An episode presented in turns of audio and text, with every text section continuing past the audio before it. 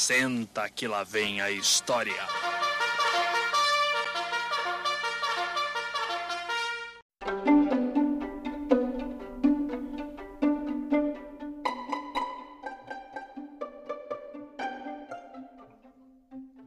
Fala, meus queridinhos monstrinhos! Então, hoje vamos começar a leitura do livro Bruxa, um feriado assombroso na floresta. O autor é André Bianco, ilustração Santos. Vamos lá?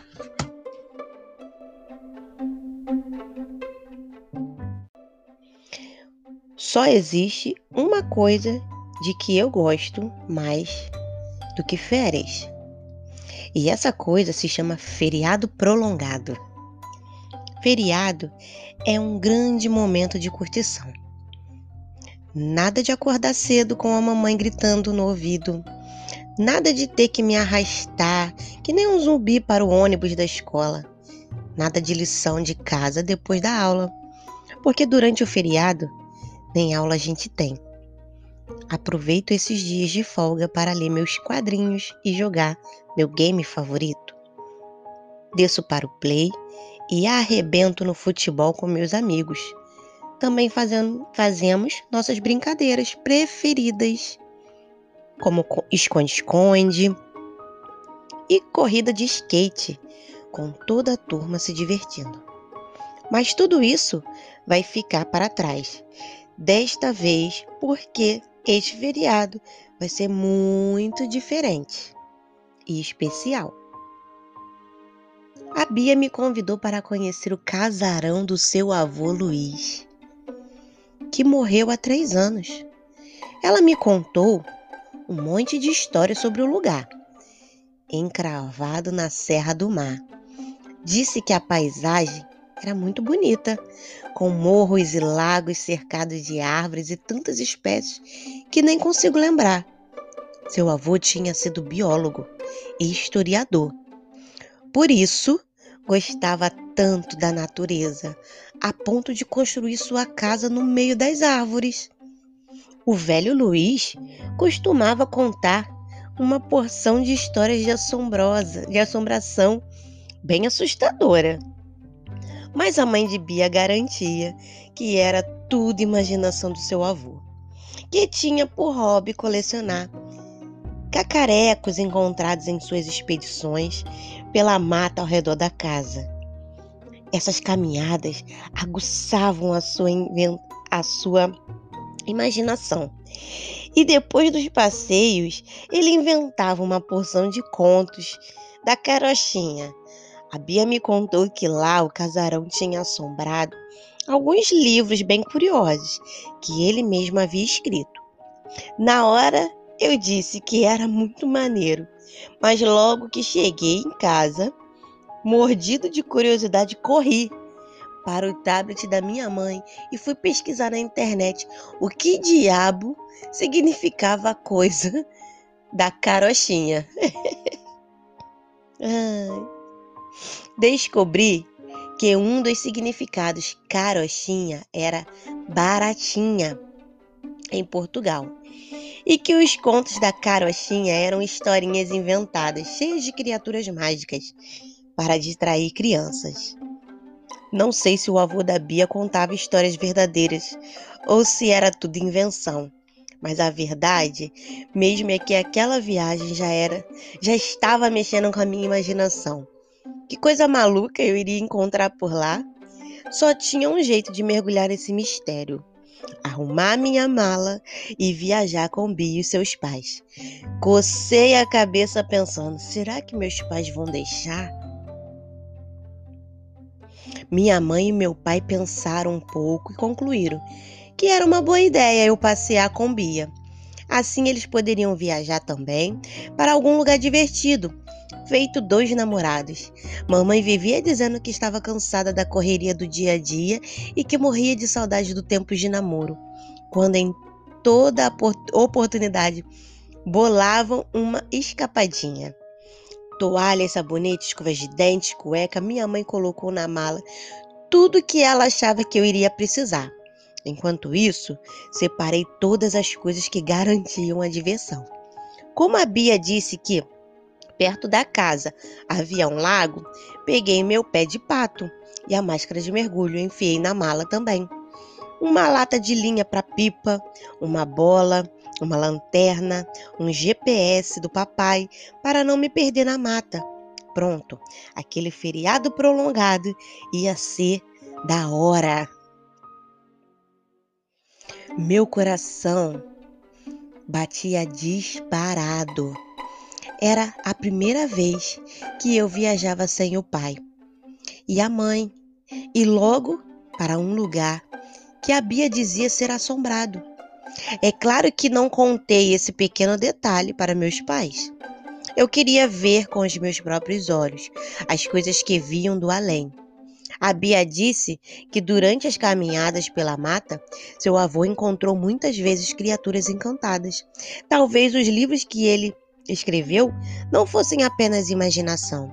Já pensou se deparar com um lobisomem ou com um fantasma do nada?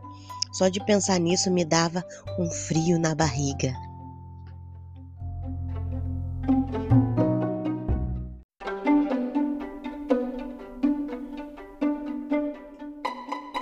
Do lado de fora do antigo casarão, havia uma floresta prontinha para ser explorada.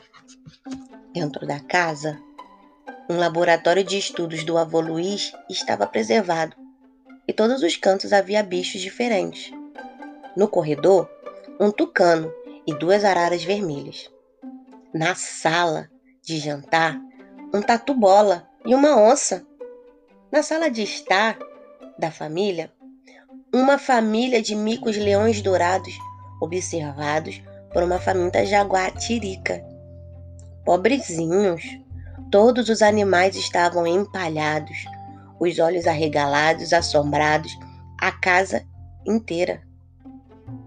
Assombrando a casa inteira. A mãe da Bia dizia que todos aqueles animaizinhos tinham sido encontrados mortos na floresta e que o avô Luiz os mandavam para um taxidermista, que os mandavam daquele jeito. Ela ainda disse que aquilo era um lugubre. Eu também achei, mas corri para meu quarto e anotei essas duas palavras. Assim que voltasse para casa, iria pesquisar o significado de taxidermistas e a coisa lugubre. Descemos até o porão para Bia me mostrar mais coisas velhas de seu avô. Uma armadilha de caça. Saci? Caçar saci? Uma mecha de cabelo que ela jurava ser da Cuca. A Bia me explicou que a Cuca era uma bruxa que habitava as florestas e levava para sua caverna as crianças desobedientes. Seus cabelos eram compridos e tinha cabelo e cabeça de jacaré. Eu juro que tentei, mas não consegui me segurar. Caí na gargalhada.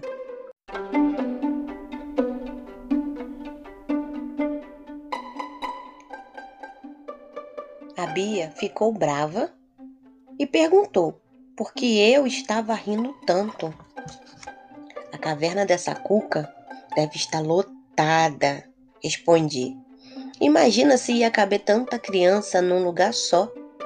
E eu continuei a rir. Você acha engraçado, Pedro? Mas se um dia a cuca aparecer, quero ver você rir desse jeito. Engoli minhas risadas e não disse mais nada.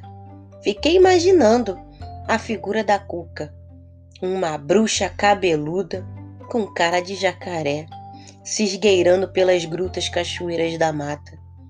Eu estava doido para encontrar com uma criatura encantada, mas não tenho certeza de que, se encontrasse com a cuca, não ia conseguir segurar uma boa gargalhada.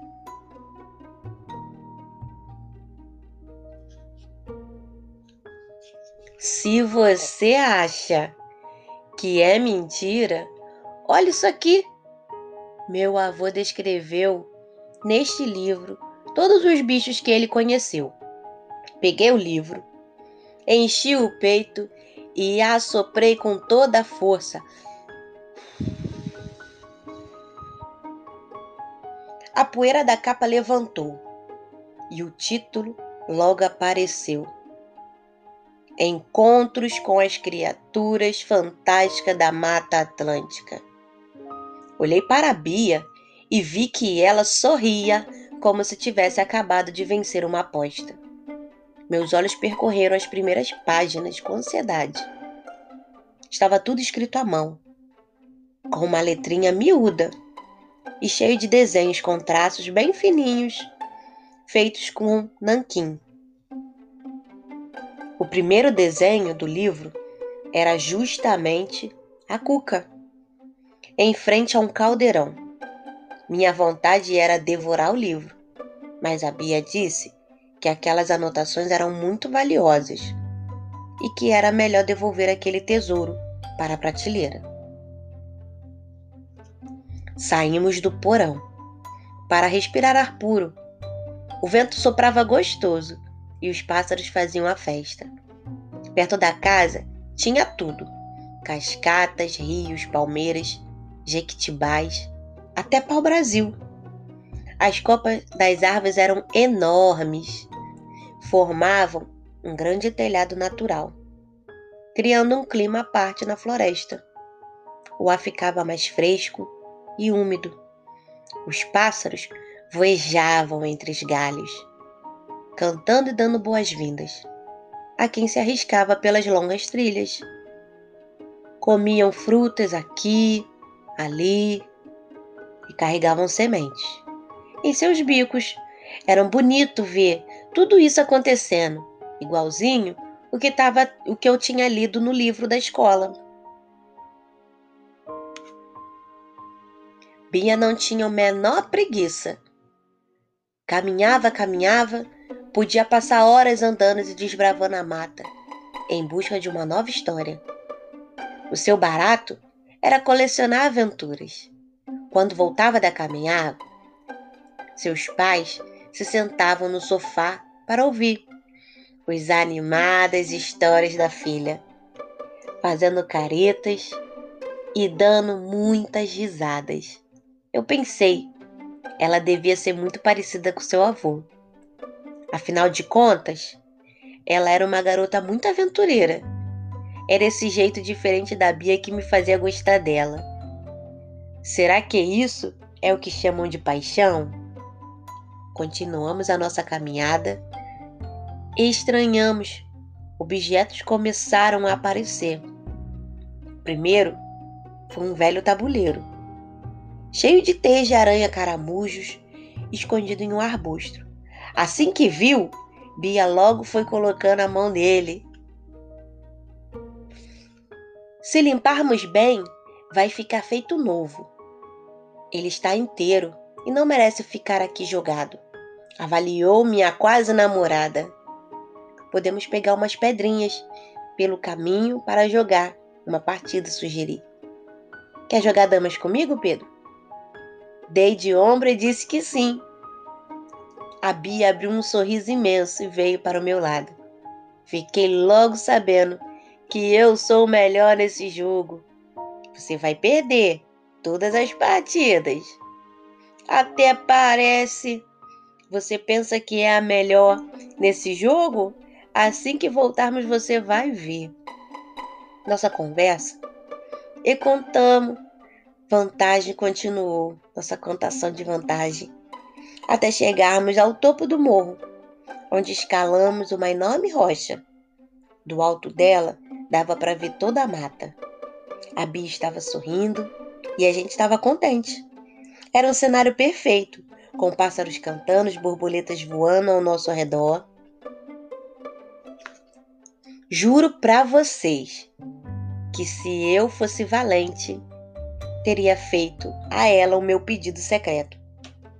Respirei fundo e disse: Ei, Bia, olha só o que eu achei. E ainda bem que não paguei esse mico pedindo a Bia em namoro.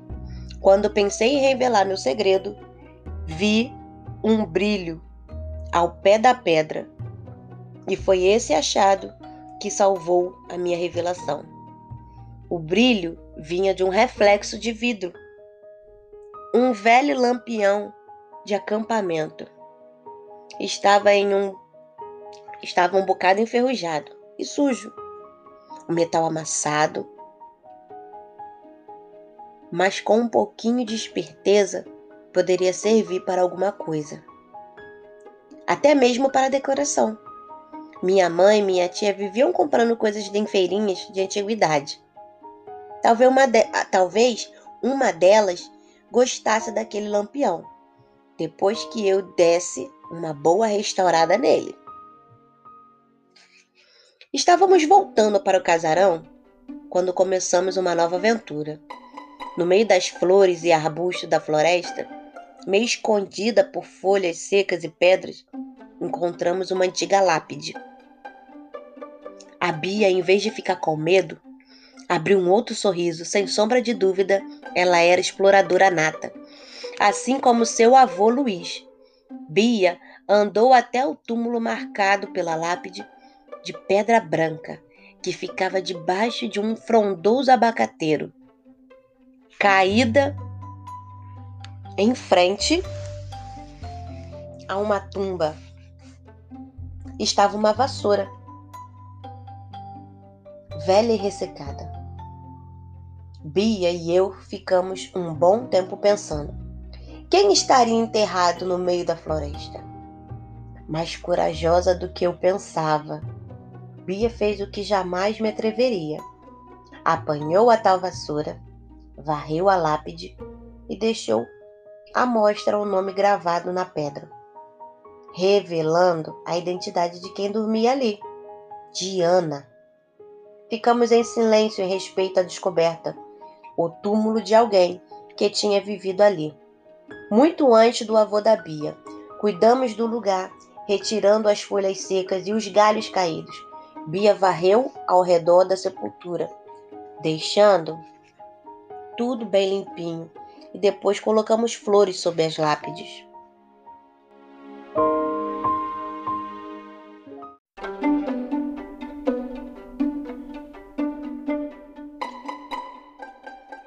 Fomos embora durante o pôr do sol. Bia carregando a vassoura no ombro, como um novo troféu. Ela fez questão de testá-la na varanda da casa, varrendo o assoalho. Apesar de estar antiga e maltratada, a vassoura ainda funcionava direitinho. Decidimos guardá-la no porão, junto com o tabuleiro, o lampião, aumentando a famosa coleção do avô. Na hora do jantar, já tínhamos esquecido das nossas aventuras. Brincamos, fazemos, fazendo sombra no teto, rimos até a hora de dormir. Sonhávamos com uma noite tranquila e revigorante que terminara quando o sol se levantasse e iluminasse a toda a floresta. Mas não foi isso que aconteceu. No meio da madrugada, escutamos um barulho estranho fora da casa. O tenebroso rangido foi entrando pelo ouvido e me fez despertar. Acendi uma lanterna e com os olhos arregalados de pavor acordei a Bia. Parecia que a criatura de outra galáxia era de outro mundo. Estava arranhando a janela pelo lado de fora, fazendo a gente tremer e implorar para que ela nos deixasse em paz e fosse embora. Para nosso desespero, uma voz sombria respondeu: Eu quero que vocês tomaram de mim. Só assim, para o meu descanso, poderei voltar. Se não devolverem o que é meu, para sempre os dois vão assombrar. Bia e eu nos abraçamos com medo. Tentamos desvendar o que a criatura queria. Eu quero o que de mim vocês tomaram. Gemeu novamente a assombração. Oh meu Deus, o que vamos fazer? Perguntou Bia apavorada. Não sei. Talvez a gente tenha que devolver o que a voz está pedindo, falei. Com a lanterna iluminando o caminho, Nos esgueiramos pela casa, passando pelos assustadores bichos empalhados que pareciam vigiar nosso caminho, e chegamos ao porão. Olhamos para a prateleira onde estava a coleção e iluminamos os objetos que tínhamos encontrado na mata. Deve ser isso, gritou Bia. Apanhamos o tabuleiro de xadrez. Com certeza. Só pode ser isso. Voltamos para o quarto e abrimos uma frecha da janela e arremessamos o tabuleiro no quintal, esperando que a assombração nos deixasse em paz. Ficamos juntinhos, sentados em cima do tapete, enrolados no cobertor, acordados, de tanto pavor. Minha lanterna iluminava nossa volta. Quando amanheceu, ficamos felizes. Não escutamos mais a voz e sentimos que estávamos livres dela para sempre. Fomos até a cachoeira, nadamos de montão, pescamos, almoçamos embaixo da goiabeira. Quando voltamos para casa, já estávamos de pança cheia. Mais tarde, depois do banho, jantamos com os pais de Bia. Saboreamos gelatina com frutas e sobremesa. Contamos todas as nossas aventuras. Naquele momento gostoso, a casa era só alegria. A noite chegou e a hora de dormir também. Cansados, fomos para a cama, ansiosos para que a noite nascesse e com ela chegasse um pacote cheio de bagunça para o novo dia. Mas lá pela meia-noite, acordamos assustados. Alguma coisa arranhava a janela do lado de fora, fazendo carract, carract. A assombração tinha voltado. Eu quero que de mim vocês tomaram. Ué, mas nós demos o tabuleiro para o fantasma. O que mais pode ser? perguntei. Voltamos para o porão e paramos na frente da prateleira. Dessa vez, tentei solucionar o mistério daquela aparição. Deve ser esse velho lampião que eu encontrei. Se for, se ele for aceso, talvez ilumine o caminho das almas penadas. Credo, Pedro, você está parecendo meu avô falando desse jeito sem saber se aquilo era uma crítica ou um elogio.